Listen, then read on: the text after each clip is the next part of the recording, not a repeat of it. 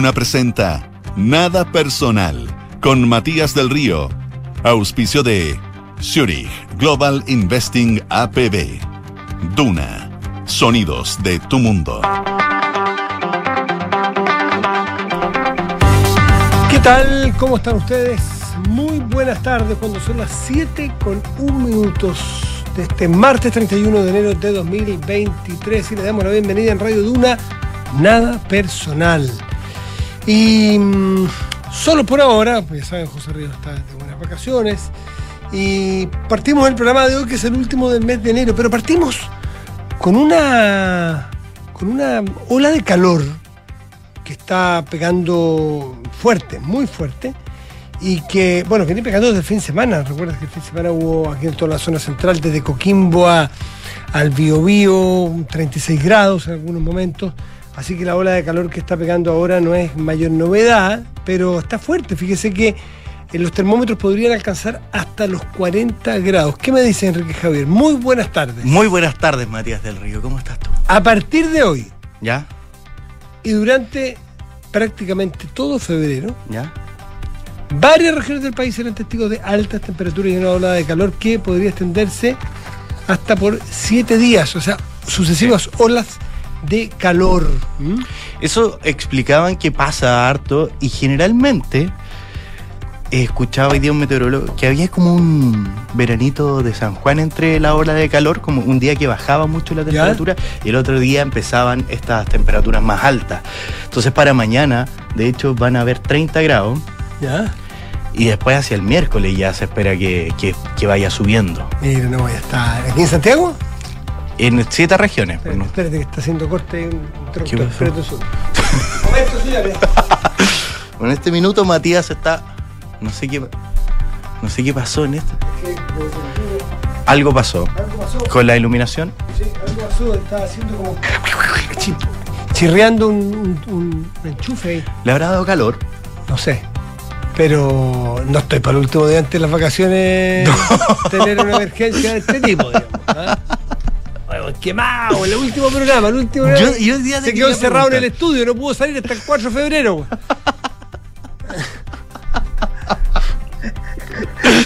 el colmo de la. Oye, bueno, perdón, perdón en la interrupción, pero No. es que nos vimos en una. Sí, en una emergencia. Ah, eso, ya. bueno, así que nada más aguantar. Sí, Pero ya está pasando algo, un fenómeno que pasa en otras partes de, de nuestro continente, Mm. que el aire acondicionado, que ahora es un lujo, pero en otras partes es un bien de primera necesidad, es un electrodoméstico claro, como cualquier otro. Pero, pero en muchas partes. Yo te- creo que tiene que mucho que ver con, también con cierta. Con cierta cultura del uso. Yo, yo lo- no sé a dónde proviene, pero no- nosotros el aire acondicionado, claro, como tú creo que diste el punto. Es un lujo, ay, qué rico, me compré un aire acondicionado. Claro. Hoy tengo una gana de poner aire acondicionado. Hoy, préndete el aire acondicionado. Todo eso, el aire acondicionado de alguna manera se presenta en nuestra vida. Hay muchos países donde el aire acondicionado está. Es- Permanentemente es como que prende la luz y está todo el día funcionando. Claro. Puede tener que ver, claro, con países donde tienen eh, temperaturas mucho más pesadas y qué sé yo, yo pienso más hacia América Central o en el Caribe.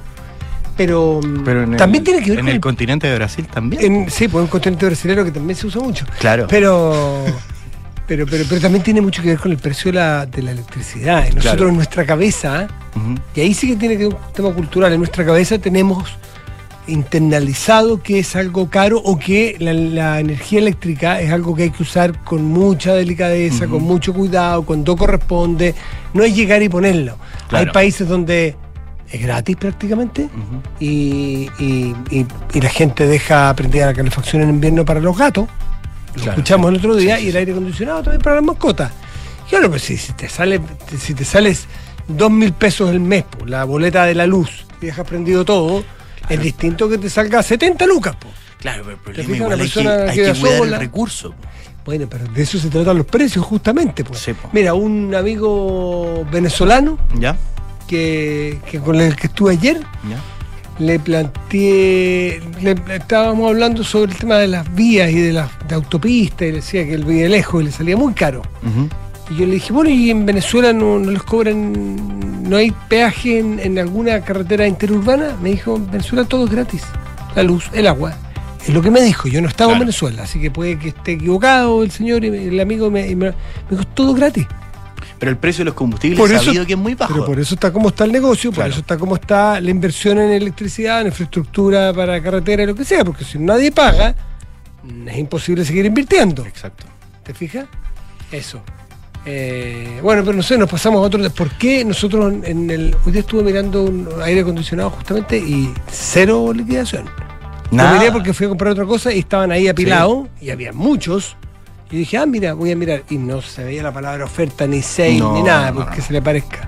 No, pues comprar ahora, eh, pero ahora incluso la tecnología que tienen los aire acondicionados es que sirven tanto para el Sí. invierno como para el verano. Claro, claro. Ahora en invierno está un poco más frío con aire acondicionado, sí, pero. pero está igual, Bueno, ¿eh? Oye, es cosa obligarse, si- Claro. si, tampoco es tan complejo. digo, ¿eh? Si uno Además tiene una quiere. gracia, lo desenchufáis y le sale más barata la cuenta de luz, pues, si lo desenchufáis invierno. O sea, en julio, si ahorremos y desenchufáis el aire acondicionado. ¿Sí o no? No, pero de verdad es, Eh, es algo que. reverso, sí, sí, sí, no, no, no, pero hay que, hay que cotizar de repente porque uno puede ver algunas cosas y incluso hay algunos expertos, leía por ahí que en calefacción incluso eh, piensan que el aire acondicionado es más barato que muchos de los combustibles que se pueden usar. eh. Bueno, que el gas que decir, Ujú, ¿cómo Entonces está? también es una opción. Es una opción. Lo dejo ahí, lo dejo ahí. Son propuestas de inversión y consumo, ten- tendencias con Kike Yaban. Siempre le da una opción Claro. de consumo. Yo quiero saber, Barato. Matías, ¿dónde está tu cabeza hoy día? ¿Vas en las vacaciones? Eh, ¿Me repite la pregunta, por favor? Sí, no. No, estoy, sí, no, estoy aquí, soy profesional, aquí en el kilómetro 150. Muy bien. Dos peajes pasados al sur. ¿Ah? No, pero hoy día fue un, un día donde el gobierno tuvo que apretar el acelerador Sí, con pues, todo. Por supuesto. porque hoy día es el último día antes del receso legislativo. Ya había algunos parlamentarios en redes sociales que estaban en, en sus Mm. distritos, otros en, en sus casas, eh, pero eh, la, la dificultad que tenía el gobierno, sobre todo la ministra del Interior, Carolina Tobá, era poder llegar con un acuerdo eh, de estos insumos, de todas las cosas que se habían hablado dentro de la mesa de seguridad, y donde hoy día, el- a eso de las 4 de la tarde, hasta hace este anuncio con lo que será la hoja de ruta de este Sí. acuerdo, donde se compromete también a que durante el mes de febrero las distintas fuerzas que estuvieron ahí en la mesa puedan ir afinando lo que se transformará en No se de logró la- el ansiado acuerdo. No, No se logró, lo que no quiere decir que quedamos foja cero. No. La ministra Tobá hace unos días ya dijo que si no se subían igual iba a seguir con lo que tenía para adelante porque su labor no es formar acuerdos, sino que es, bueno, también una ministra del Interior también es formar acuerdos, pero es dedicarse a la seguridad. Y si hay agenda de seguridad y, y se puede aprobar, hay que echarle para adelante. Vamos, es parte de los temas que tenemos Sí. para hoy, si te parece. Hoy amaneció un poco alterado Paribet, un poco... Mm. Sí, lo despertaron ante las 11 lo complicaron y... no sé, eh, eh, ha sido la noticia. que mal hablado, hace yoga desde las 10 y cuarto. ¿no? Ya. Si madruga el hombre también. sí. No, la verdad no, no conozco su vida. No, tampoco. Pero- Broma aparte, pero tuvo, fuera de toda broma, con mayor respeto, pero las bromas corren para todo. Eh, Paribet fue hoy día, y, y Tonka Tomisic. Fueron en su caso hoy día allanados por la Policía de Investigaciones, por orden de la Fiscalía y un, y un juez más bien, por, por antecedentes de participación en una red de, de, mm, receptación de, de- de productos de lujo, Claro, artículos eh, robados. en, fuera de Chile. ¿eh? Claro. Sí. Eh, es una investigación bastante grande. Varias joyerías del centro de Santiago también fueron allanadas el día de hoy. Incluso el restaurante Donde Augusto, Sí. donde el hijo de. Ahora yo pensaba. Si uno compra relojes de lujo, no sé, que era la mayoría, de hecho se llama caso relojes este, este caso judicial, ¿guardará el reloj en el restaurante? Encontré raro que hayan ido. No, porque lo que buscan ahí son computadores. Claro, son algunos aparatos electrónicos, pero donde tú puedas hacer seguimiento de correos, me imagino. No Pero sé. quizás yo creo que el celular de la Mm. persona es como donde se encuentra sí. todo. Ahora, eh, a- en esto también hay escuchas telefónicas, hay cientos de horas de escuchas telefónicas de las distintas personas que participan o participarían de esta, de esta red. Pero, pero bueno, fue noticia en la mañana y los matinales estaban. En muchos portales de noticias fue la más leída. Pero que era que no. Sí. Era que no. Sí. Así Sí. que eso y, y las gambetas de Alexis del fin de semana. ¿Eso lo más leído? Sí, las dos cosas. ¿Está con buen bigotín, Alexi? Sí, de gran nivel, una propuesta. ¿Está con una propuesta Se parecía- mostacho? Se parecía a una que tuvo el doctor Camus este año. ¿Qué será el doctor Camo? No sé. Yo lo estoy siguiendo, le, tengo- le puse un tracker. ¿Ya? Sí. ¿Y sabes Anda dónde? en un país brasilero. Ah. No te voy a decir cuál, pero anda en un país Bueno, brasilero. brasilero. Sí, sí. Era, había junta de, de gente de información privilegiada allá, ¿o no? Porque hay reportes de, de, harta, de hartos Sí. miembros de ese staff que andan en un país brasilero. Información privilegiada. 7 de la tarde, 11 minutos. Estás en Duna. Nada personal.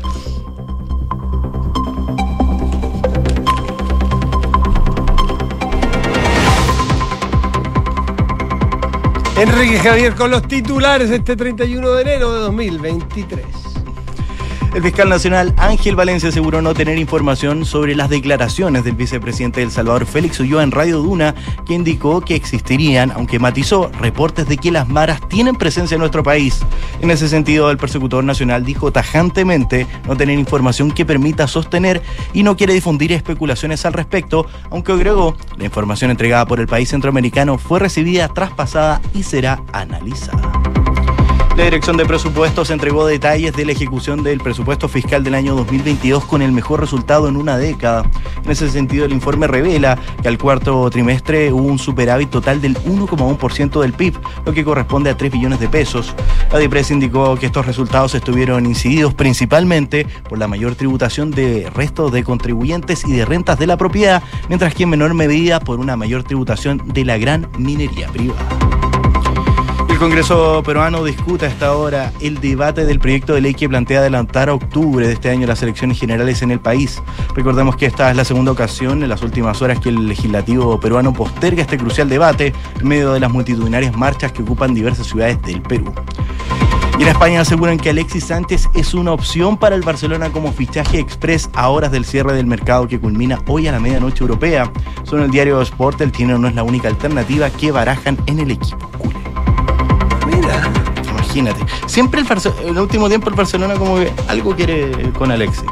Que está mostrando un fútbol. Sí, De gran categoría, no sé si tuvo viste. un buen paso. Al- Alex es un jugador rendidor, un Sí. jugador que, como decía un entrenador que yo conocí, siempre que uno tenga la pelota lejos de tu arco es la mejor defensa. Cuando, Claro. cuando tú tienes la pelota o la pelota está lejos de tu arco, no te pueden hacer un gol. No. Por- por- por- entonces, partir por ahí, por tenerla, y Alex es un jugador que tiene mucho la pelota, que, que- que juega bien la pelota, que tiene Que la va a pie, buscar abajo que va a muchas buscar veces.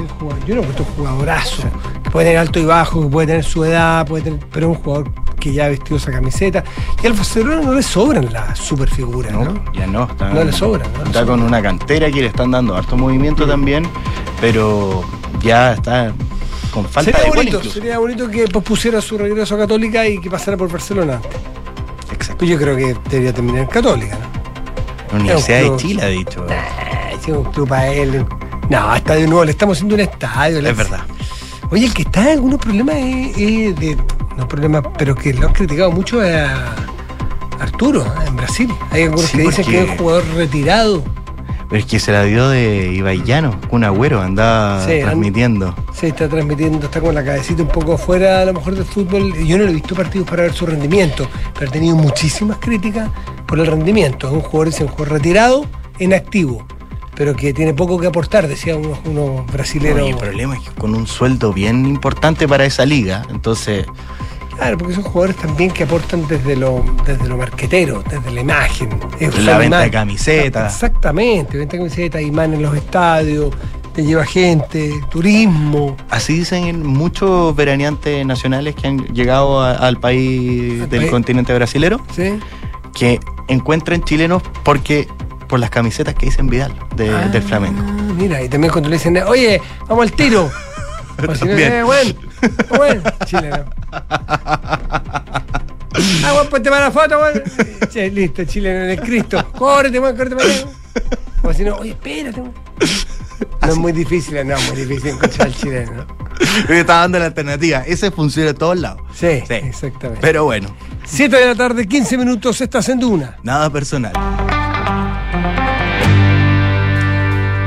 Ya Enrique Javier, no te vayas. no Ya, dejes me voy a quedar contigo. Acompaña, acompaña. Eh, vamos al, al detalle de lo que estábamos conversando con la. Vamos a. Perdón, nos dijimos en la entrada que del Partido Socialista se está poniendo medio duro Sí. y complejo.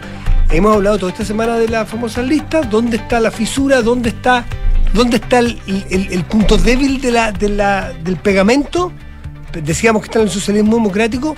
Aparentemente, si miramos con detalle, está en el Partido Socialista, pero lo vamos a conversar pronto. ¿Te parece? Claro. ¿A la vuelta o después? No, vamos a conversar con Gloria Faunde, que, que tiene ahí todos los, pormenores de. Vamos a sacar cabritas y tú y vamos a escuchar. Vamos a escuchar. Entonces después vemos nosotros lo del tema de seguridad con la, ministra Tobá y todo eso, ¿te parece? O sea, pues sí, ah, Madame entre Madame Gloria, Ah, pero Madame. Gloria y conversamos ahora de, de lo que está ocurriendo en el Partido Socialista Enrique Javier. sí, esa más que de camarín dividido, mesa dividida. Exactamente.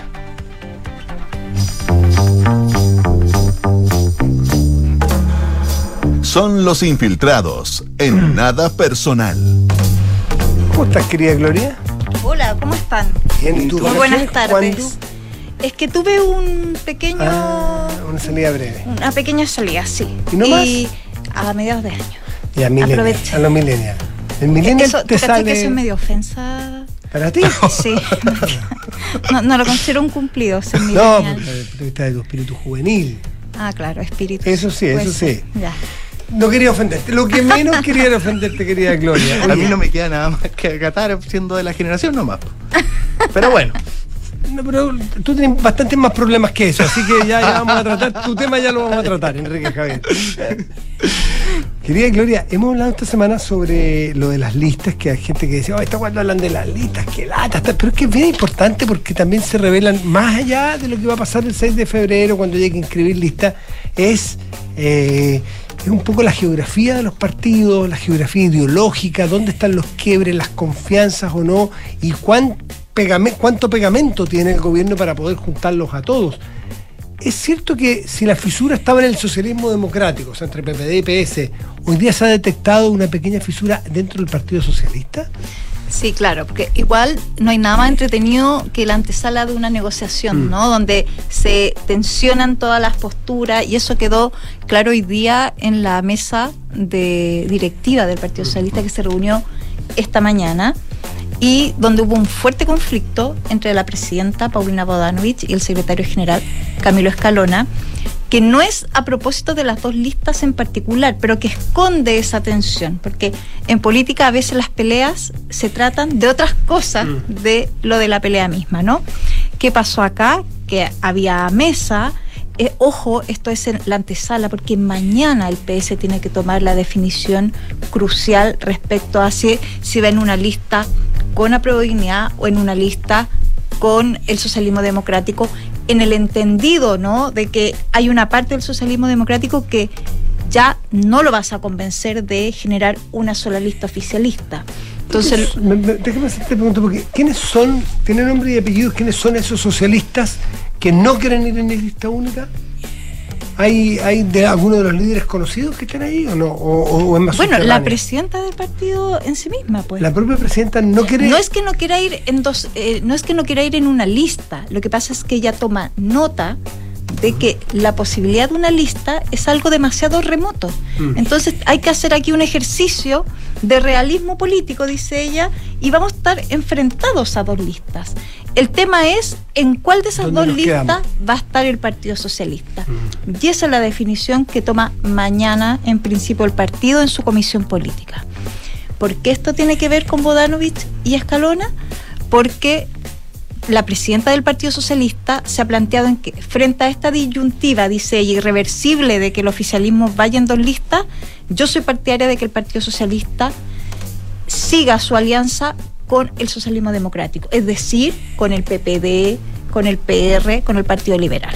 Y Camilo Escalona, devenido en el oficialista número uno de este gobierno, y esa es una historia que veámosla más adelante, porque eso tiene que tener una trastienda conociendo a Escalona, ha devenido en el principal impulsor de ir con apruebo dignidad. Entonces, esta discusión que es abierta en el Partido Socialista, por cierto, no necesariamente en la prensa, aunque Escalón ha sido muy, muy, muy, enfático en la idea de la lista única, pero para ser justa, la presidenta del Partido Socialista también, solo que ella dice, no, van a haber, no va a haber una lista única. Una cosa Entonces, lo que queramos y otra cosa lo que podamos. ¿no? Así es, así es. Entonces, ¿qué pasó esta mañana? Que estaban revisando sus, estaban revisando eh, los candidatos, porque ojo, hay que inscribir el lunes. Y inscribir un candidato es un temazo, oye. O sea, porque que cada uno tiene una juntar, carpeta de antecedentes. Esto no se improvisa de un rato para otro.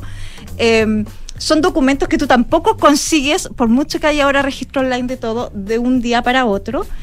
Entonces, Y se te pueden ir cayendo a la medida que revisa y dice, uy, este no, me cierto, sirve, claro. porque te quedas sin candidato, pues. Mm. Bueno, hay historias también dramáticas de partidos que a última Ah. hora inscribieron mal a sus candidatos. Hay, bueno, A hay, ¿te acuerdas? Así, cuando no inscribió a nadie, ¿te acuerdas? Claro. Que eran como que había, solo se había inscrito Adolfo Saldívar, se, me- se me cayó el carnet, pero Yo, mal, yo un perdonazo Ya. ahí que le dieron.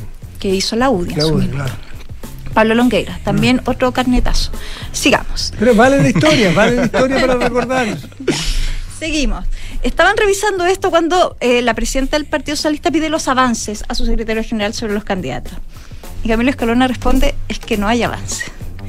Y esto, la verdad es que molestó sobremanera a Bodanovich. Se inició una discusión a gritos sobre cómo era posible que no estuvieran estos antecedentes, teniendo en cuenta que en cinco días más había que inscribir candidatos. Bueno, ¿Qué el razón Dios Caluna, perdón? ¿Por qué no hay avances? porque él plantea que dada eh, es tan eh, líquido el escenario electoral que cómo van a haber avances si no sabemos si van a ir en una lista, en dos listas, cuántos candidatos van a necesitar, no sé qué, eso es lo que él planteaba. conversado. Bueno, eso es lo que planteaba Claro. Eh, Tú eres del Team Bodanovich, Mateo. Eso es lo que ella plantea. además que me cae muy bien. bueno, entonces aquí se armó una discusión muy fuerte donde ella golpeó la mesa muy duro y le planteó que entonces ella lo quería sacar de la negociación, derechamente, que ya no estuviera a cargo. Porque la verdad, sea dicha, quien firma ante el servicio electoral todo el tema de los papeles es el presidente del partido. Él es el que debe asumir, digamos, esa responsabilidad. Bueno, la verdad es que todo esto, que es muy una discusión, por cierto, muy seria, pero todo el resto de lo que estaba presente también sabían que esto no se trataba de papeles más o papeles menos, sino que del vuelo que van a tener mañana frente a ambas posturas y que, ojo, es una dis- discusión no menor en tanto puede implicar un rearme completo del oficialismo. Se prevé que una discu- ¿Por qué digo esto? Porque si el Partido Socialista decide irse con la prueba dignidad, eh, es decir, con el Frente Amplio y el PC, y forman una coalición, ¿qué es eso? Mm. Una gran coalición de izquierda. ¿Y qué queda al otro lado? Sin Sí. desmerecer, queda el PPD, el PL, los radicales y eventualmente la DC. Es decir, nosotros podríamos tener un conglomerado de mega izquierda muy duro. Mira, algunos hoy día decían, oye, esto, que se, esto que puede pasar es lo más parecido a la unidad popular que puede haber habi- habido. Y hoy día en el Mercurio, el presidente de Convergencia Social hizo una apuesta, Oferta, una un oferta, ofertón. ofertón, diría Sí. yo. Claro, que es al, al Partido Socialista, venga para acá y va a ser el socio mayoritario de esta alianza, dejando derechamente la escoba en todo el oficialismo. Entonces, ¿qué puede pasar? Que mañana, en una jornada muy decisiva, el Partido Socialista no solo esté definiendo una política de alianzas puntual respecto de una elección. Ojo, aquí él puede estar definiendo su política, eh, de- eh, su alianza, claro, su alianza política de futuro. Y eso puede generar una reconfiguración del escenario de la izquierda. Entonces hay que mirar con mucha atención estas peleas, porque además dan cuenta de las tensiones internas que está generando en el PS esta eventual decisión. eh, y, digamos, de eh, todo lo que se va a conversar. ¿Y de cómo aquí. se ven los aprontes, Gloria? Mira, como estas cosas cambian muy fuerte, son 27 personas en la Comisión Política del Partido Socialista las que tienen en sus hombros esta responsabilidad. Lo que estaban planteando es que habían como 10, 12 y unos 8 en tierra de nadie. Ah, Es decir, que había como, como que las eh, estaban tomando posiciones las distintas tendencias del Partido Socialista, es un partido tendencial, es decir, que en general los distintos dirigentes se agrupan en función de ciertos lotes y sobre eso toman decisiones. Eh, Y había ahí, pues tú te dicen que la nueva izquierda, que es aquella que está con Camilo Escalona, evidentemente está por un pacto con la prueba dignidad. El tercerismo, que es la corriente de Paulina Bodanovich, está un poco escindido, pero nadie le quiere de su mismo conglomerado quitar el piso a Paulina Bodanovich. Porque imagínate que gana la apuesta distinta política de la presidenta del Partido Socialista. Tiene que renunciar, probablemente. Es decir, así como está detencionado todo esto, uno podría apostar que Camilo Escalona sería el primero que levante la mano a decir oiga, la derrota política de nuestra presidenta, ¿no? Ahora acaba de tener un tremendo triunfo político la presidenta de ese partido, igual que Natalia Gentile, que es el gran acuerdo constitucional, que duró 100 días, ¿te acuerdas tú? Pero ya, ya hay historia, pero bastante reciente. Fue dificilísimo, duro, complejo, estuvo caído. Y estas dos mujeres, fundamentalmente, fueron de las más relevantes de las conversaciones. Habrá otros protagonistas, pero ellas dos, Natalia Gentile y Paulina, Paulina tuvieron una paciencia y una capacidad de dialogar mil y una vez. Entonces, ojo con mirar a huevos si es que llega a perder. ¿eh? No, no, no, no, no es una gestión fracasada, ni muchísimo menos. No, no, ni mucho menos. Pero yo creo que, dadas las tensiones, evidentemente se abren distintas conversaciones. Mm. Así que a tener ojo a la jornada de mañana. Y, y, y, Michelle Bachelet en este lugar, no está en el comité, no está, no la comisión política. comisión política, no está en la 27, pero pesa, pesa su palabra. Ella es partidaria de la lista única, pero frente a esa disyuntiva que tú planteabas, que ya, si no hay lista única, aunque yo quisiera, no hay, ella estaría jugada por quedarse en qué sector, jugar por qué frente, por el frente izquierdo o por el frente centro, porque Paulina Bonovich es ultra cercana a la presidenta Bachelet. Sí, pero para ser justa con la presidenta, ella no se ha pronunciado en esa, eh, en esa dirección. Lo único que uno podría leer de su anuncio, porque ella dice, o manda decir, mm. yo voy a estar disponible para ser candidata solo si hay una lista única del oficialismo, uno podría entender, ¿no? Y dado su reciente, eh, la, la expresidenta siempre ha tenido muy buena relación con el Frente Amplio, mm. eh, eh, yo creo que su corazoncito... Es más izquierda. Es más de izquierda, sí. En, en este duelo, además entretenido que se ha planteado como los spin-off mm. de la discusión socialista. Un buen spin-off es la el duelo que se ha establecido entre Ricardo Lago y Michelle Bachelet en esta discusión, ¿no? Donde Ricardo Lago ha dicho dos listas, categórico como él y claro, y la presidenta. y la presidenta más bien ha manifestado que eh, o ha dado su implícito respaldo a una lista. Bueno, ahí estaremos viendo mañana entonces esta reunión del Partido Socialista, donde se definen muchísimas cosas de nuestra historia reciente de la política. Gloria Faundes, muchísimas gracias como siempre por estar con nosotros. Que estén bien. Igualmente. Gracias, Gloria. 7 de la tarde, 28 minutos. Estás en duda. Nada personal. Temprano, hoy se sabía que, como es el último día de, del periodo ordinario legislativo, que se anunciaría eh, un, eh, Una hoja de detalles, claro, la hoja de ruta que elaboró el gobierno a partir de las propuestas acordadas en, esta mesa que estuvo el Ejecutivo, que se cayó a partir de los indultos. La mesa que estaba bien bastante lista. Y que se esperaba el día 31 de diciembre casi, hacer eh, los anuncios de esta mesa de seguridad que había avanzado con bastante rapidez.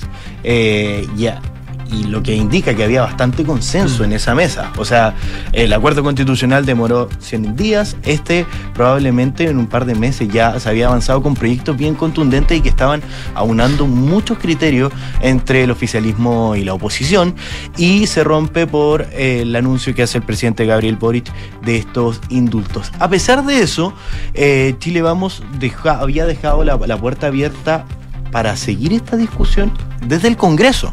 Entonces, muchos parlamentarios decían, envíen los proyectos. Claro, se los votamos inmediatamente. Claro. Mm, exacto. Bueno, pero, a ver, ¿qué es lo que hizo la, ministra mm, Toa? Con un sentido práctico eh, absoluto. Dice, bueno, si no tengo mesa con la oposición, que es lo que yo quisiera, que es lo que le daría... ¿Qué, valor tiene? No solo un valor simbólico, tiene un valor prelegislativo muy importante. Cuando tú llegas con un acuerdo de todas las bancadas, todos los partidos al Congreso y llegas con los con, con, con la, con la médula de, los proyectos ya acordadas, no te decir por un tubo, pero habrá siempre gente que va poniendo indicaciones, pero la experiencia reciente, en varios acuerdos que se han logrado en otras materias, que van pasando relativamente rápido. Muy de repente, de repente hay dos, hay proyectos que pasan en dos, tres días, por ambas cámaras. Así es que, eh, bueno, no se pudo eso, pero la ministra entonces, ¿qué es lo que ha hecho? Se ha juntado con, por ejemplo, Asociación de Municipalidades, gobernadores regionales, jefes de, eh, perdón, con bancadas del Senado y, del- y de la Cámara de Diputados. Y allí también han participado gente que son de, oposición. Claro. Eh, donde han estado en, en- en esa en esa calidad, no en la calidad de, re- de representación de los partidos, pero sí eh, son militantes. El, el caso más típico es el de, y más conocido, es el del eh, senador Manuel José Osandón. Claro, que él hoy día decía, yo nunca me he bajado de la Nunca. mesa. Nunca, me he bajado de la mesa. Seis reuniones desde que no está Chile Vamos, él ha asistido. Claro, pero, pero también hay que considerar que esto es. eh, los políticos también sacan cuentas personales muchas veces, es decir, eh, des- eh, decir que él jam- que puede, su sector puede estar herido, puede estar en contra. De hecho, cada vez que uno entrevista a Osandón o escucha entrevista a Osandón, le saca la mugre al gobierno por los indultos, pero dicen no quiere decir eso que yo no esté, porque yo toda la vida he estado y he sido el que ha empujado todas las leyes y todas las iniciativas tendientes a mejorar los problemas de seguridad, porque yo, está diciendo, dicen ellos siempre, yo tengo la suficiente calle para darme cuenta que no hay acuerdo que valga eh, políticos, puede ser muy importante, pero no hay nada que valga más que avanzar en materia de seguridad. Exacto. El miedo que tiene la gente en las calles, hemos visto, ¿viste ayer o hoy? No, ayer me parece que fue, una manifestación, por ejemplo, en, en eh, Alto Hospicio, gente marchando diciendo necesitamos seguridad para salir de nuestras casas. Claro. Bueno, por eso es que hay muchos políticos que dicen, bueno, si no hay acuerdo, una lástima, yo igual me subo, aunque yo sea de oposición. No quiero quedarme abajo, quiero aportar, quiero tener nexos con el gobierno también, porque tam- después tú, de alguna manera tú estás, esto es la política. Claro. Después tú sí tienes una buena relación, si tú salvaste la posición del gobierno, el día de mañana tienes mejor llegada al gobierno cuando necesitas cosas para tu comuna, para tu eh, circunscripción o distrito. En fin, la política es- no nos, no nos espantemos, ni tampoco Claro. no haga- mire, eh, hagamos aquí, no, no, no para poner el ojo en blanco y caer en cama impresionado. La- la- es de llegar a acuerdos, es de conseguir cosas, es de buscarle por aquí y por allá, y, y lo mejor en- es enemigo de lo bueno. Así que lo mejor era un acuerdo, pero lo bueno es, es avanzar. Una mesa que, que podemos concluir como que se rompe en, en forma, pero de fondo las posiciones siguen bastante unidas. Así que hoja de ruta, la que presenta la, la ministra Carolina Toá, dice, para el gobierno es una hoja de ruta con la que nos comprometemos y que se ha forjado nutriéndose del aporte de todas las fuerzas políticas. Esperamos en febrero que esta propuesta reciba comentarios, observaciones, que un poco las indicaciones, si se quiere, en el- en- ¿eh? pero aquí como no es el Parlamento, sino que es esta mesa, eh, recibiremos comentarios, observaciones para transformarlas, sea, exactamente lo mismo que hace una indicación, en un documento formal que ojalá cuente con el apoyo de las fuerzas que no estuvieron. Y la gracia o la meta de la ministra Toa es que en marzo el presidente Boric pueda firmar un documento como este. Nadie puede perderse, nadie puede dejar de, de- de tener eh, en consideración que es un imperativo absoluto, no solo político, eh, es- sino que de, de ético, de, hacerse cargo de los problemas reales. Y esto no es un discursito político vacío, porque frase más, más manoseada que los problemas reales de la gente, imposible. Claro. Pero por manoseada que sea, pucha que es cierto. Cuando contemos la experiencia de hoy en la radio, de hoy, hoy día estuvimos en la mañana con el, el, eh, vicepresidente del Salvador, Félix Félix Ulloa, estuvo aquí, no sé si lo escuchó. Todos sabemos qué es lo que implica el gobierno de Bukele, todos sabemos las connotaciones, todos sabemos las aprensiones que tiene el mundo sobre Bukele, sobre los temores que presenta Bukele. Todos sabemos de las eh, investigaciones o indagaciones o incluso algunas denuncias que ha hecho Human Rights Watch, que ha hecho, en fin, todos lo sabemos. Pero sin dejar de considerar eso, hay que escuchar la versión del gobierno y eso por eso lo invitamos. Claro. Porque hay que tener en cuenta que las encuestas privadas en El Salvador, privadas, o sea, no del gobierno, y que sean de diarios opositores, hablan de en torno al 90% de aprobación en las medidas en el- con el estado de excepción con las medidas contra las maras y sobre la gestión del gobierno. Esas tres variables, 88,9, 91,3, las estuve viendo ayer justamente, yo entrevisté a este señor. Por lo tanto, entonces, eso mismo pasa aquí. Eh, la gente necesita, en muchos casos, urgencia porque están atorados de no poder salir de sus casos, atorados de tener miedo, atorados de sentir que estamos perdiendo la batalla contra contra, no contra las maras, porque viste que el fiscal nacional dice que en Chile no, tiene esta sentencia de maras, no, se llamarán maras aquí, pero aquí sí hay organización, crimen organizado, aquí sí ha habido, de manera incipiente por suerte todavía sicariato, aquí sí ha habido extorsiones, aquí sí ha habido eh, secuestros eh, y, la gente lo siente y tiene miedo. En la última encuesta CEP, Enrique Javier, que está disponible, la leímos nosotros, la comentamos hace cosa de tres semanas, un mes, hay un porcentaje alto de la población chilena que está dispuesta a ceder derechos individuales en pos de la seguridad. Es decir, yo no voy a poner en frase, voy a inventar la frase, yo estoy dispuesto a quedarme en mi casa a una determinada hora o que se me restrinjan ciertos derechos a cambio de que saquen a los delincuentes de la calle. Eso es muy fuerte. Eso está pasando en Chile hoy. Gente disponible a que se le restrinjan algunas libertades individuales. Claro. Y que si uno. Que es lo más valioso que uno tiene. Claro. Y si uno les pregunta también a esas mismas personas que muchas veces plantearon esto, te dicen, bueno, si libertad individual tampoco tengo. Porque a esa hora claro, claro, claro, tampoco puedo salir porque no me siento seguro para hacerlo. ¿Y qué experiencia tuvimos hoy día? Porque tú me lo comentaste, yo no, sabía. O sea, hoy día fue eh, varias personas de distintos mundos que han tenido contacto alguna vez con la radio preguntaban cómo llegar al gobierno del Salvador eh, como un ejercicio que, algunos muchos miran con, admiración de, lo que está pasando ahí. Y lo que yo te comentaba, eh, yo no conozco a nadie que haya ido al Salvador. Y, es un país que en el fondo uno podría ver una ruta, no, es difícil llegar, sino porque para mucha gente era un país inentrable. O sea, las playas que tiene, lo lindo que puede ser ahí entre Guatemala y Honduras, debe ser muy lindo, ¿no? Claro, debe tener unas playas, debe tener un, entorno caribeño muy bonito, pero eh, era un país que nadie te recomendaba ir ni visitar. Mm, mm. Era un país que incluso había gente que me preguntaba cómo se verá poder invertir en turismo. O sea, gente que llamó a la radio para saber cómo contactarse con el entrevistado que tuvimos día en la mañana. Eso es bastante inédito. Y es porque llama la atención. Sí. Porque eh, si se está revisando las eventuales violaciones de los derechos humanos del gobierno de Bukele, que eso es un dato, no lo estamos inventando nosotros, también es cierto que hay un porcentaje de personas que dicen, bueno, ¿y los 30 años de violencia política en los gobiernos de derecha y de izquierda? Sí. Con Arena, de derecha, y con FMLN de izquierda, eh, donde las maras proliferaron y eso también violaban los derechos humanos que te sacaban de tus casas eh, sin previo aviso y te quitaban todo lo que tenías y mataban a gente. Eh, eso también, claro, no eran, no eran agentes del Estado los que violaban, porque esa es la definición para hacer em, la violación de derechos humanos, ¿no es cierto? Pero el valor de la vida, el valor de la propiedad privada, el valor de la libertad, están absolutamente perdidos en muchos países, por ejemplo, o estaban muy perdidos en El Salvador. Entonces, ese trade-off, eh, no estamos diciendo que sea mejor uno u otro, o a lo mejor los dos pueden tener cosas muy malas, pero la población salvadoreña, mayoritariamente, nuevamente, hechos, no opiniones, está sintiendo alivio con las medidas que toma Bukele. Eso tomémoslo como, como un como algunos lo dirán como un riesgo, otros lo dirán como una oportunidad. Yo diría, ojo, miremoslo adelantadamente, para que no digamos que no lo sabíamos. Exactamente. 7 de la tarde, 39 minutos. Estás en Duna. Nada personal.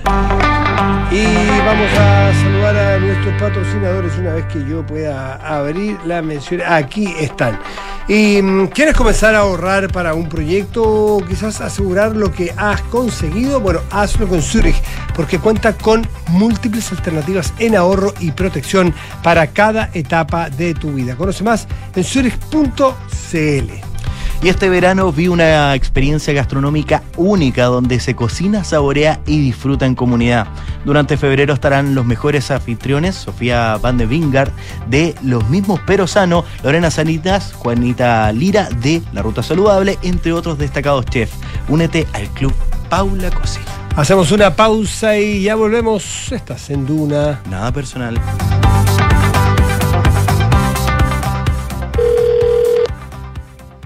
Zurich, buenas tardes. Habla Paula. ¿En qué puedo ayudarte? Hola, habla Ignacio. ¿Por qué mi compañía de seguros cambió de nombre? Lo que pasa, Ignacio, es que Chilena Consolidada ahora se llama Zurich. Ah. Reunimos lo mejor del mundo de los seguros y el ahorro para ti y tu familia. Entonces ahora soy Zurich. Pero tengo que hacer algo como cliente. No, no es necesario que hagas nada. Tu relación con la compañía sigue vigente exactamente en los mismos términos que antes. Ah, mira qué bueno. Muchas gracias por tu ayuda. Cualquier duda, contáctanos en zurich.cl y recuerda que Zurich es tu mejor compañía para el futuro.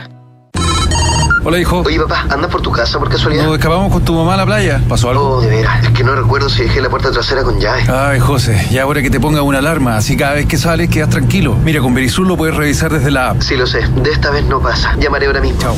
Protege lo que más quieres con alarmas Verisur. Llama al 600-385-0003 o calcula online en verisur.cl. Activa Verisur. Activa tu tranquilidad.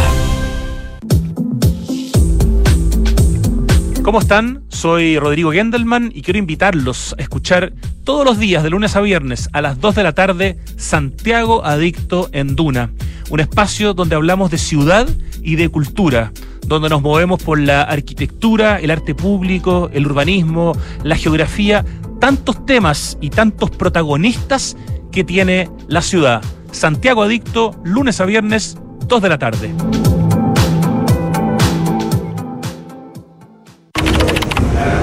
¿Subiste la última de Soto? No, ¿qué hizo ahora? Se compró un auto. Nah. ¿Pero cómo? ¿Y de cuándo se metieron en ese cacho? Parece que ayer la señora no lo quiere ni ver. Ahora sí que la embarró. ¿Pero cómo tan huevo? Se parte de la nueva experiencia de tener un auto.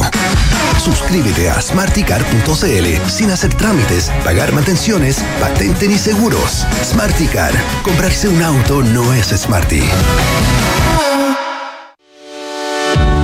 Talana, la más completa plataforma digital de recursos humanos, ahorras tiempo y costos. Simplifica tus tareas del día a día con las soluciones del ecosistema de Talana. Dedícale tiempo a lo que más importa, los equipos y las personas que lo conforman. Únete a las miles de empresas que ya han digitalizado su área de recursos humanos con Talana. Conoce más en talana.com.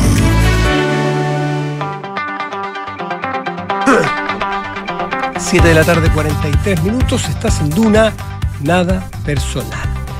Hablemos un poquitito de economía, pero también de economía política, si se quiere, porque eh, fíjense ustedes que el gobierno ha logrado una, una marca que no lograba nuestro Estado, nuestro país, desde el año 2011. Eh, vuelve eh, de acuerdo a la ejecución fiscal que hubo en 2022, vuelve, después de, insisto, 11 años, a conseguir un superávit fiscal. Después de más de una década que Chile no conseguía superávit fiscal. Esto, entre otras cosas, impulsado también por los buenos resultados que, que ha tenido el litio y el cobre. O sea, tenemos muy buenos ingresos, sí, qué duda cabe. Pero eh, el informe de ejecución fiscal, y esto es una buena noticia, ¿por qué? Porque alguien podrá decir, ¿y qué me afecta a mí el superávit? Bueno, el superávit fiscal es justamente esa disciplina que Chile se ha dado hace mucho tiempo, esto superávit estructural, que tú puedes tener déficit o superávit un año entre lo que te ingresa y lo que gastas, pero en el mediano y largo plazo tú tienes que tener una estabilidad y tienes que demostrar ser responsable. Cuando uno le demuestra al mundo, no se trata de andar yendo a ferias a demostrar que uno eh, eh, es responsable para que le pongan eh, galardones. Es porque te, prestan más barato, te prestan más fácil, eres más, más, más confiable, pueden invertir más en ti. Demuestra que hay un país que hace las cosas responsablemente. Y eso es una política de Estado. Esto proviene, por lo menos, que yo recuerde que uno de los padres del, del, eh, superávit estructural es justamente Marcel. Mario Marcel, hace todos, esos años, en la época creo que el presidente Lagos, él no era el ministro de Hacienda, Nicolás Izaguirre, que también lo empujó mucho, pero fue una, un consenso. Chile necesita que cuando tiene vacas gordas, ahorra. Cuando tiene vacas flacas, puede gastar. Y cuando tiene problemas de crisis feroces como los que tuvimos en, la, en el COVID, bueno, ¿qué hizo Chile? Rompió el chanchito. Algunos dirán, bueno, sí, lo rompimos, pero nos gastamos demasiadas las monedas que teníamos adentro.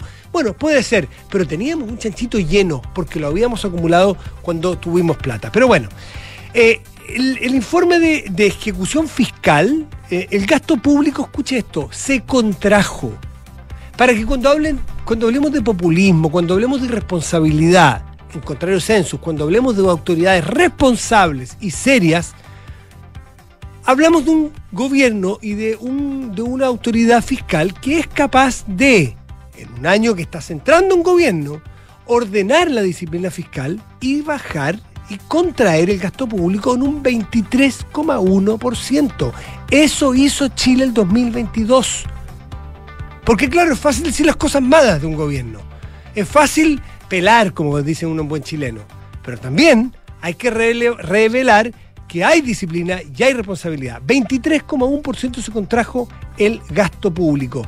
Eh, esto se hace retirando los estímulos que estuvieron presentes en el 2021 para hacer frente a esta crisis económica del COVID, ¿no es cierto? Que también nos llevó a esa superinflación y todo lo que sabemos. Permitió entonces que el balance fiscal terminara con un saldo positivo. Tenemos saldo positivo entre lo que nos ingresó y lo que gastamos de 1,1%. Es el mejor resultado de Chile desde el 2011. Entonces, hay que también hacerse un poquitito de cariño como país, más allá quién esté en el gobierno. Esto habla de que hay políticas de Estado que superan a un gobierno. Seguimos comprometidos con la regla fiscal del superávit estructural. Esto es un informe de ejecución fiscal de diciembre explicado por la disminución eh, del gasto, como le decía, interanual del presupuestario de 23,8% y el gasto extra presupuestario con una caída del 34,8%.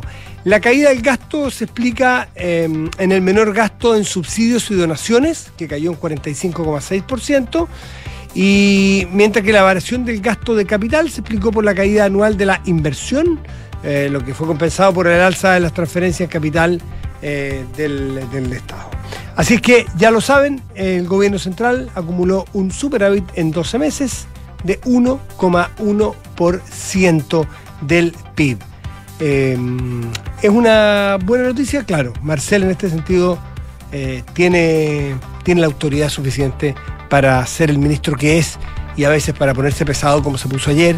Y bueno, de eso se trata ser ministro de Hacienda también, no solamente dar bonos. 7 de la tarde, 47 minutos. Estás en Duna. Nada personal.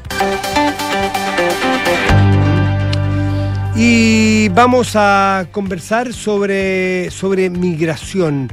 Siempre es un tema presente en nuestro país y vamos a tomar contacto con Mijail Bonito, quien justamente eh, es ex asesor de eh, migraciones del gobierno anterior, eh, del, de la época del presidente Sebastián Piñera. Mijail, muy buenas tardes, gracias por recibir el llamado de Radio Dura. ¿Cómo estás? ¿Cómo estás, Matías? Tanto tiempo que no hablábamos. Así es, te escucho un poco abombado, te escucho un poco lejos, pero te, te, alcanzo a escuchar. ¿Mm? No sé qué significa abombado el lenguaje de radio. Así como bum, bum, bum, bum, bum, bum, ¿ah? Eso abombado. Ah, Aléjate un poquitito de tu micrófono si eres tan amable. ¿Mm? ¿Por ahí estamos? Ya. Ya, ahí sí. ¿Ahí? sí, me parece que ahí está bastante mejor. Bueno, el, el, la migración, en tema de migraciones, 1.070 extranjeros fueron expulsados de Chile el 2022 esto al comparar con el año 2021, la, el 2022 eh, las expulsiones registraron un alza del 15%, predominan las expulsiones judiciales y las administrativas van a la baja. ¿Qué significa eso, Miguel, para que nos expliques? A ver, primero, eh, el alza está dada porque efectivamente durante el año 2020 y el año 2021 hubo pandemia, por lo tanto la movilización o el desplazamiento entre países era muy complejo, por lo tanto eh, bajaron las expulsiones, pero es un tema normal, había una pandemia. Mm. Yo creo que esto, yo creo que el número actual, 1070 del año 2022, tiene que ser eh, comparados con el año 2018 y el año 2019, que son los mm. años, digamos, eh, normales, ¿no? sin pandemia, y, ante esos años está por debajo del 40%. básicamente lo siguiente, y sobre todo lo, lo más preocupante eh, encuentro es que no se están realizando las expulsiones administrativas. Han caído. Eh, ha caído muchísimo, porque en años anteriores las expulsiones administrativas siempre superaron las 200 y en el año, entiendo que en, el año más bajo que se tuvo, eh, estaba en, en, el año 2021 estuvo alrededor creo que más de más de 500 en el año 2000 22, incluso creo que estuvieron en 246 o algo así. Sí, sí, y bajaron a, 31. y, y bajaron a 31. Y esos 31, ojo acá Matías, porque hay cosas que son muy de detalle, que se saben poco, de estos 31, eh, lo más probable es que muchas de las personas expulsadas hayan llegado teniendo, por supuesto, la orden de expulsión y le hayan pedido ellas a, a la a la policía de investigaciones que, que, que ejecutaran la expulsión, porque eso suele pasar. Cuando Ah, son vaya, personas que tienen una Ya, expúlseme, piden ellos que los expulsen. no, o sea, mire, ya yo estoy expulsado, yo no voy a poder regularizarme en Chile, yo no tengo cómo vivir en Chile, o subame al avión. Ya. Eh, eso pasa mucho, entonces, o sea, no mucho, pero pero pasa. Entonces, lógicamente, yo diría que de esas 31 habría que revisar incluso cuántos fueron voluntarios y cuántos fueron que se salió a buscar a la persona para cumplir con el procedimiento de expulsión.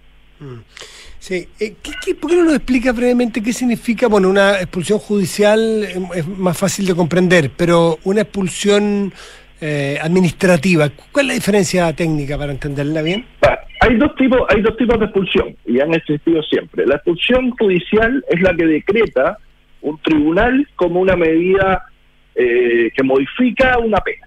Eh, cuando cuando el extranjero tiene eh, permanencia transitoria, o sea, es turista, no es residente, por un delito cuya sanción es inferior a los cinco años, eh, puede eh, solicitar a través de su defensor y, con, y, después de escuchado el servicio, a través del artículo 34 de la ley 18.216, que se eh, puede pedir que en lugar de estar preso, eh, materialmente preso, digamos, que se le expulse con una prohibición de 10 años de ingreso al país. Esa es la judicial. Y la decreta el juez que está, que está dictando la, la sentencia en ese momento.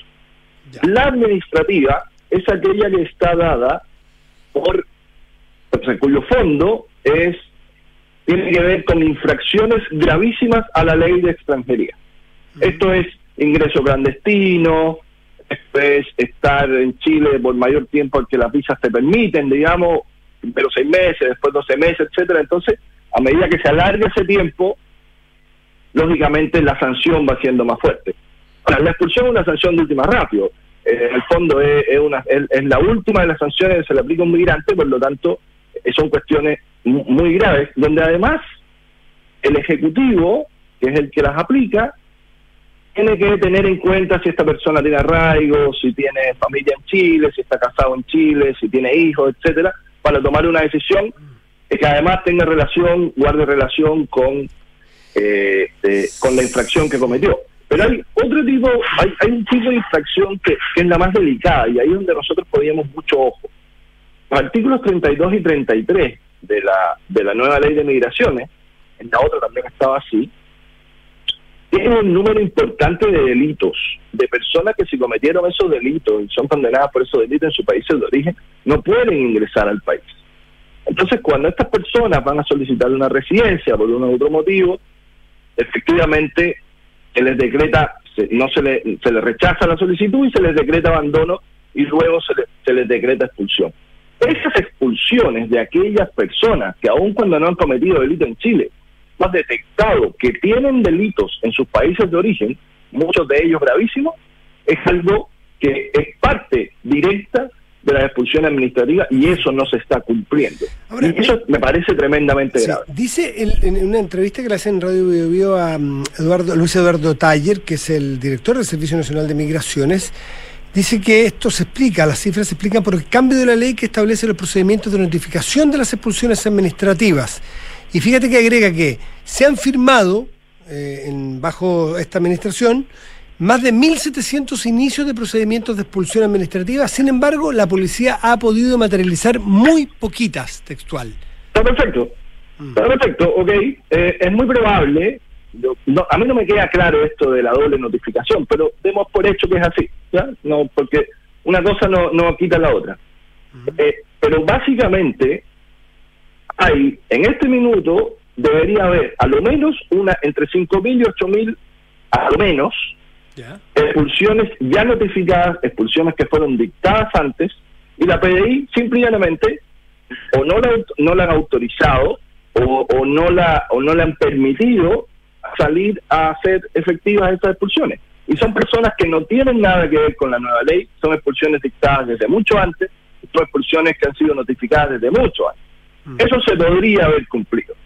Si el problema no es dictar o no la expulsión, eso hoy, hoy día con, con la oposición que hay, con la oposición que tiene este gobierno, perfectamente puede establecer una, eh, eh, enviar una indicación eh, al, al, al Congreso y créeme, y yo creo que tú y yo lo sabemos perfectamente, hoy día hay consenso, no como tuvimos nosotros para sacar la ley adelante, sino que hoy día hay consenso en que esto tiene que cambiar y, y ellos van a tener ese consenso de la oposición y yo creo que están listos los votos.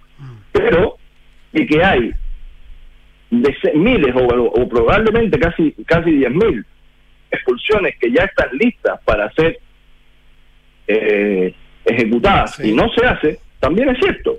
O sea, tú puedes, tú puedes comenzar procesos por 1700, pero estás comenzando procesos por 1700, pero entonces, por favor, permite que la Policía de Investigaciones haga su trabajo, cumpla con su ley orgánica y vaya y ejecute el resto de, la, de las que ya están listas, que están notificadas y que no hay que hacer ninguna, ningún Mijail. otro procedimiento que buscar a las personas expulsar. Mijail, por último, quiero saber tu, cuál es tu, tu, tu mirada, tu análisis, tu parecer sobre esta aprobación que se consiguió en el Congreso Nacional para que las Fuerzas Armadas pudieran trabajar eh, en la frontera, en el control fronterizo, con las especifici- especificidades que establece esa nueva ley. ¿Te parece que queda bien? ¿Te parece que va a ser eficaz para controlar bien nuestras fronteras? Ver, yo, yo creo que es una buena idea, es una buena idea que además venía de mucho antes, digamos, que, se conversó en, tiempos anteriores, no se pudo realizar nomás. Eh, pero dicho eso, yo creo que se genera un segundo problema. Y el problema es el siguiente. Cuando tú te paras en la frontera, con militares, con carabineros, con lo que sea, tú te paras y tienes dos posibilidades. La primera posibilidad es decirle a un grupo de personas que está ingresando y tratando de traspasar el límite, mire, usted no va a traspasar el límite y tiene que estar disponible para hacer uso de las fuerzas si las personas quieren traspasar el límite eh, de todas maneras. No sé si me entienden. Sí, la- claro, claro, claro. o la, o la segunda, y la segunda, que es la más grave si no se le dan las atribuciones correctas a los militares, es que los militares se convierten simplemente en un Uber. Usted llega, le dice al militar, acabo de ingresar clandestinamente a Chile, y como no están cumpliendo con la reconducción inmediata por instrucciones directas del Servicio Nacional de Migraciones, que es lo que la ley permite llevar a la frontera del país a la persona que es sorprendida ingresando clandestinamente, se permite devolverlas inmediatamente a, a la frontera del país del que está regresando e informar a las autoridades de ese país. Con eso, el Servicio Nacional de Migración, a través de una resolución, decidió no, no realizarlo, digamos. Eh, hoy día los militares se paran en la frontera, llega la persona, atraviesa 10 centímetros eh, el límite chileno y lo único que va a poder hacer un militar es convertirse en un Uber y llevarlo a la PDI para que se autodenuncie.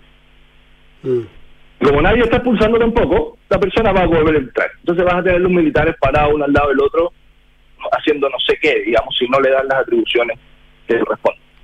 La frontera tiene que protegerse de esta manera y, y la manera es que los militares puedan tomar esas personas y reconducirlas, digamos, a, a los puntos que corresponden. Y para eso el Ministerio de Relaciones Exteriores tiene que hacer un trabajo muy fuerte con Bolivia, eh, porque Perú siempre ha estado bastante más disponible. Y ahí hay otro tema importante. Eh, hace poco vimos el, eh, este este escándalo del, del famoso audio del Ministerio de Relaciones Exteriores y, y eso no nos permitió apreciar que, que las palabras del presidente sobre Perú en un momento en que probablemente, por lo mismo que está pasando en Perú, tengamos una estampida de, migrantes, sobre todo venezolanos que están en Perú, que es prácticamente un millón de personas, eh, y que no tengamos buenas relaciones con Perú para tomar decisiones y establecer reconducción inmediata, es un error diplomático mucho más grave, yo creo, que un audio filtrado. digamos. Mijail Bonito, socio de Hurtado y Bonito, ex asesor de migraciones. Muchísimas gracias por conversar con Duna esta tarde. No, muchas gracias a ti, Matías. Que esté muy bien. Chao, chao. Chao. Y queda un minuto para las 8 de la noche y nos vamos. Que tengan un muy buen resto de día. Nos vemos mañana en la programación casi habitual, porque no está exactamente como todo el año, de Radio Duna. Por mi parte, los abandono unos días para desconectarme. Muchas gracias por la paciencia y nos reencontramos pronto. Gracias.